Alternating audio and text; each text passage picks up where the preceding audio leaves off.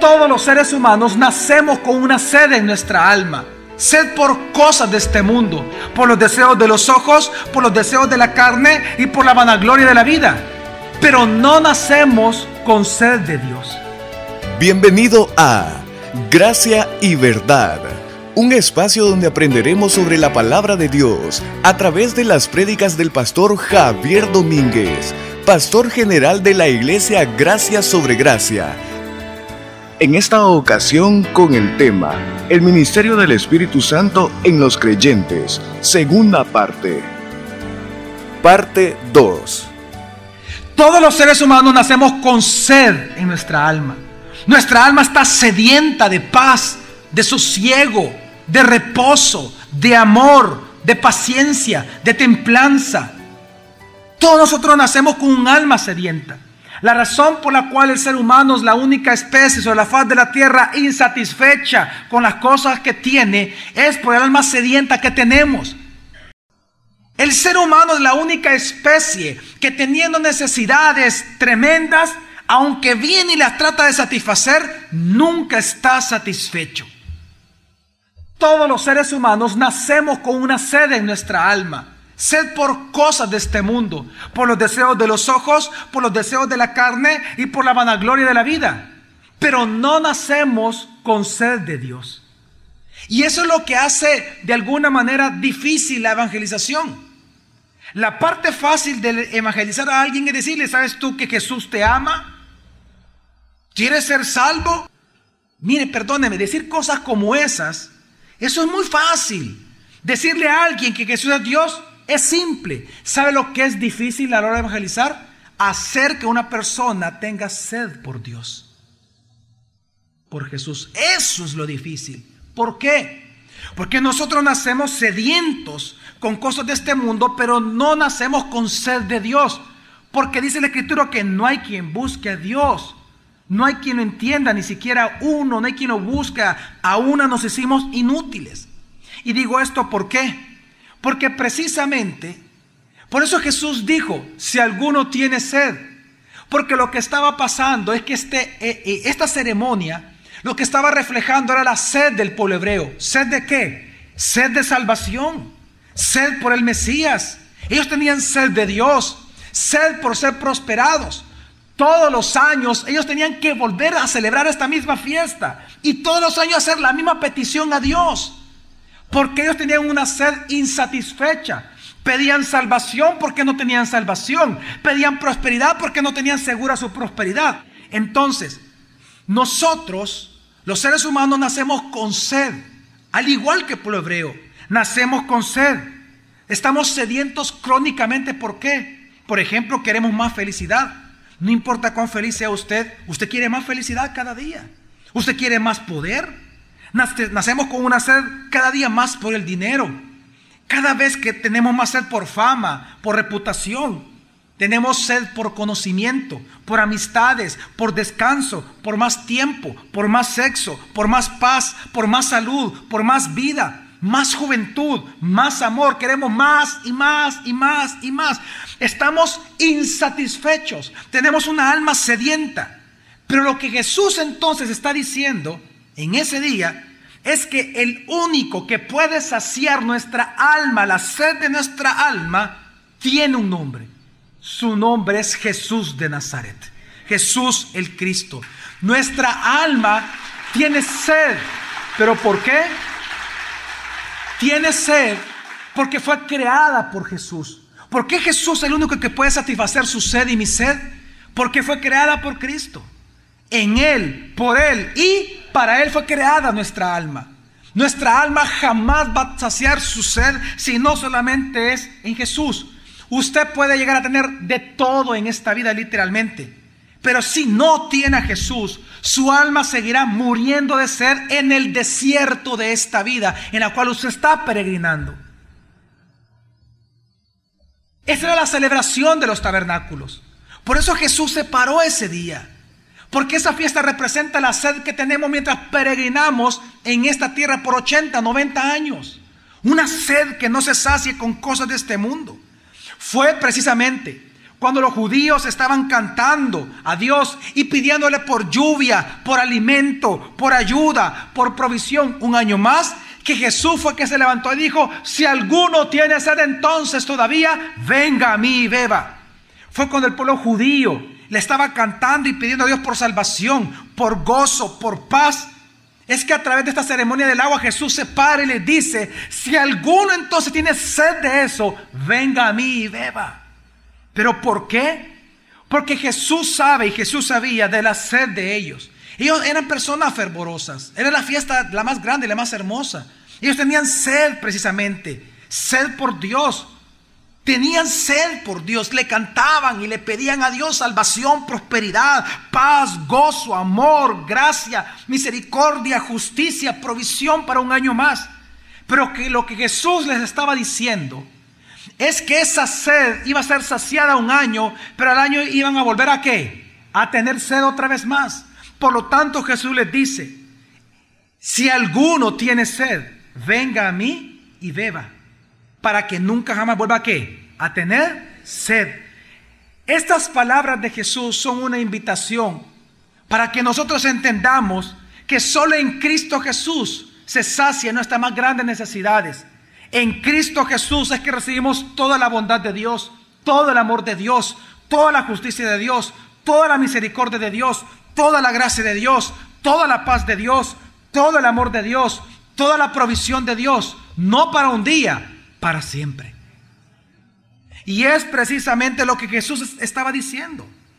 Jesús cuando Él se levanta y grita, lo que Él estaba diciendo es, yo sé que tienen sed, pero tienen sed y esperan la provisión para un año, pero yo soy la provisión eterna para tu vida. Yo sé que tú tienes sed, tú tienes sed de amor, tienes sed de justicia, por eso tú sufres cada día, pero yo soy y por lo tanto, ven a mí. Y si tú bebes de mí, jamás volverás a tener sed, sino que por el contrario de tu interior correrán ríos de agua viva que te mantendrán satisfechos toda la eternidad.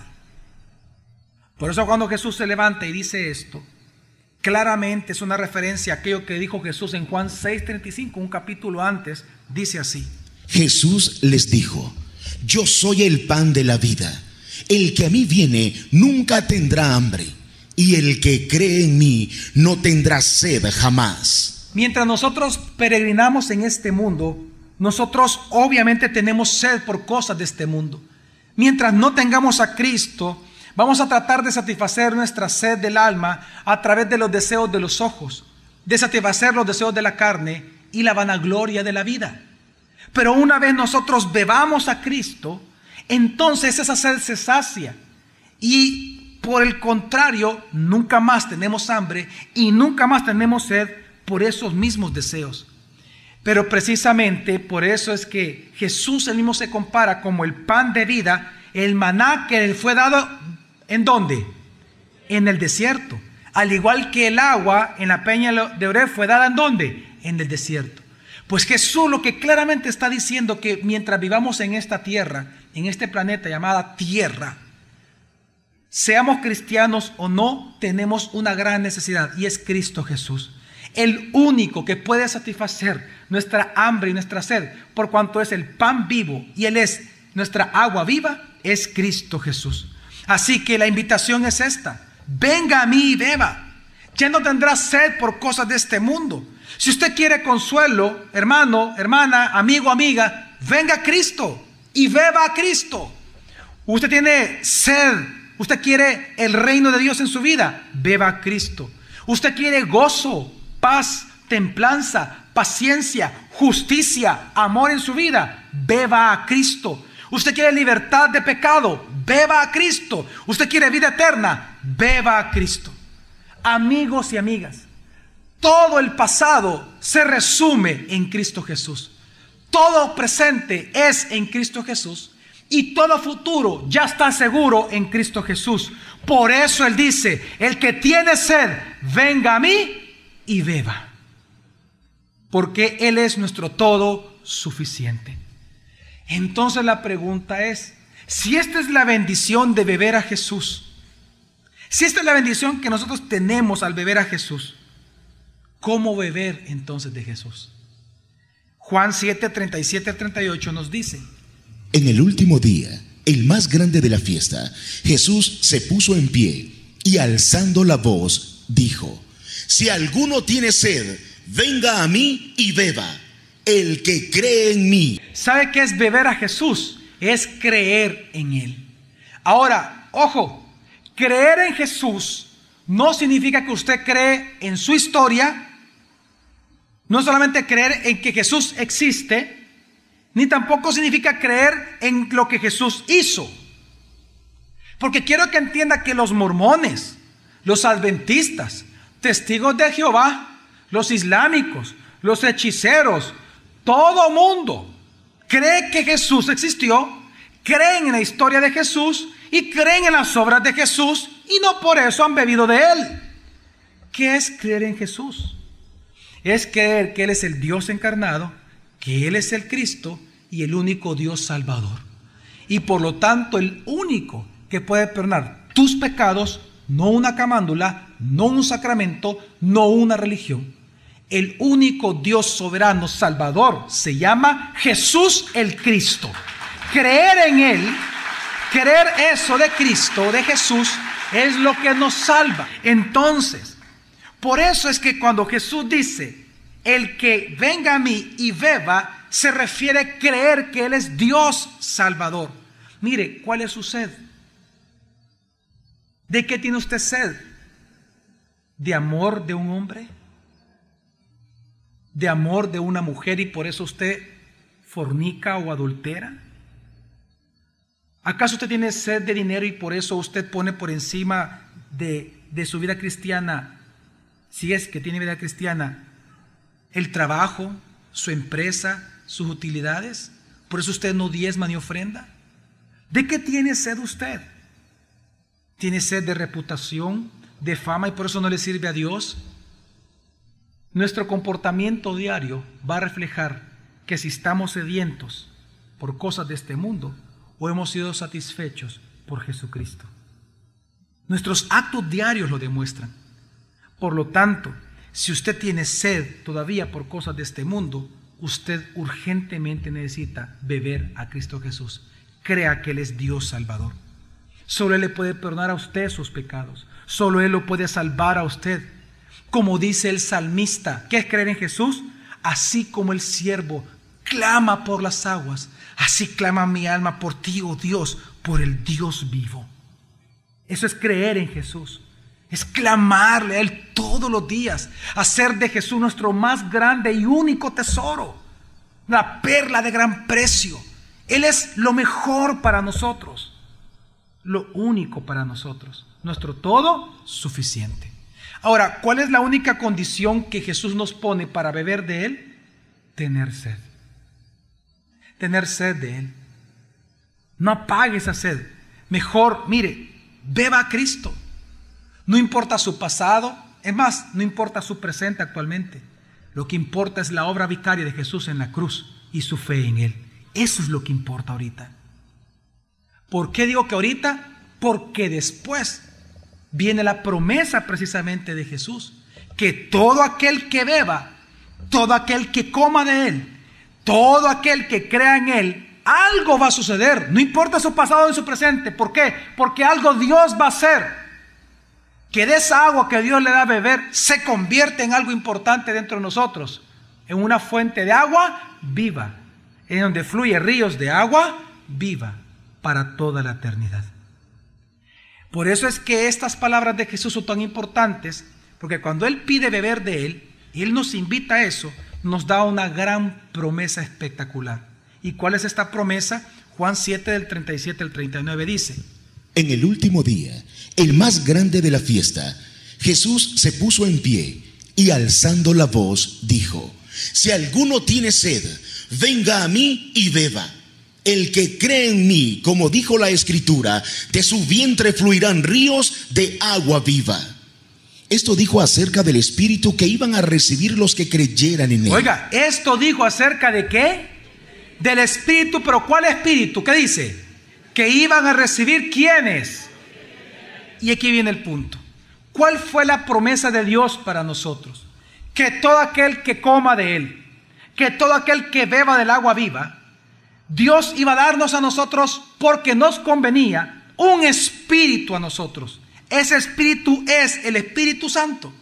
Pero ese Espíritu Santo no solamente era para salvación, sino que el Espíritu Santo morando en nosotros se convierte en algo. ¿En qué se convierte?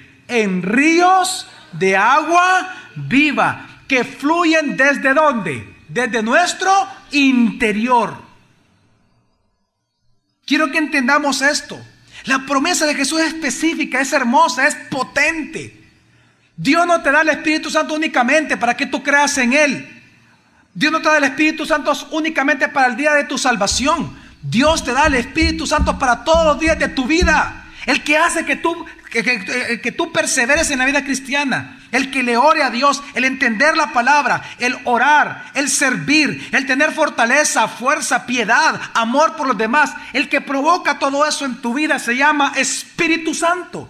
Cuando Jesús habla de que ese espíritu que nos regenera se convierte en una fuente de agua viva, se refiere que sus ministerios son tan amplios, tan poderosos, tan magníficos y tantos ministerios que es imposible que tú vuelvas a tener sed una vez más por las cosas de este mundo. Porque el Espíritu Santo obra de tal manera en nosotros, a través de sus amplios ministerios, que nosotros no nos queda más que darle gracias a Dios por su grande y eterna misericordia mostrada a través de Él. Es que mire, cuando Jesús dice esto, lo entendemos mejor en aquellas palabras similares que Jesús le dijo a la samaritana cuando se le encuentra en el pozo. Jesús le dice a ella lo siguiente en Juan 4:14. Pero el que beba del agua que yo le daré. Oiga, que está hablando de su espíritu, del Espíritu Santo. No tendrá sed jamás. ¿Pero por qué? sino que el agua que yo le daré se hará en él una fuente de agua que brota para vida eterna. Dice, no tendrá sed jamás, pero ¿por qué no tendremos sed jamás? Por los deseos de los ojos, los deseos de la carne y la vanagloria de la vida. Es decir, el ministerio del Espíritu Santo es tan poderoso que Él es el que nos lleva hasta que concluyamos la carrera de la fe hasta la vida eterna. La razón por la cual nosotros los cristianos perseveramos y llegamos al final Quiero que entienda que el hecho que usted llegue al final es por la obra del Espíritu Santo en nosotros, la promesa que Dios dio en esa preciosa fiesta de los tabernáculos. Que en nuestro interior, de los que creamos de nuestro interior, correrían ríos de agua que iban a saciar la sed todo el tiempo mientras peregrinamos en este mundo. El día de mañana continuaremos aprendiendo más sobre este tema. Gracia y Verdad con el pastor Javier Domínguez es una producción de la iglesia Gracia sobre Gracia. Puedes encontrar más recursos como este en nuestra página web, graciasobregracia.org.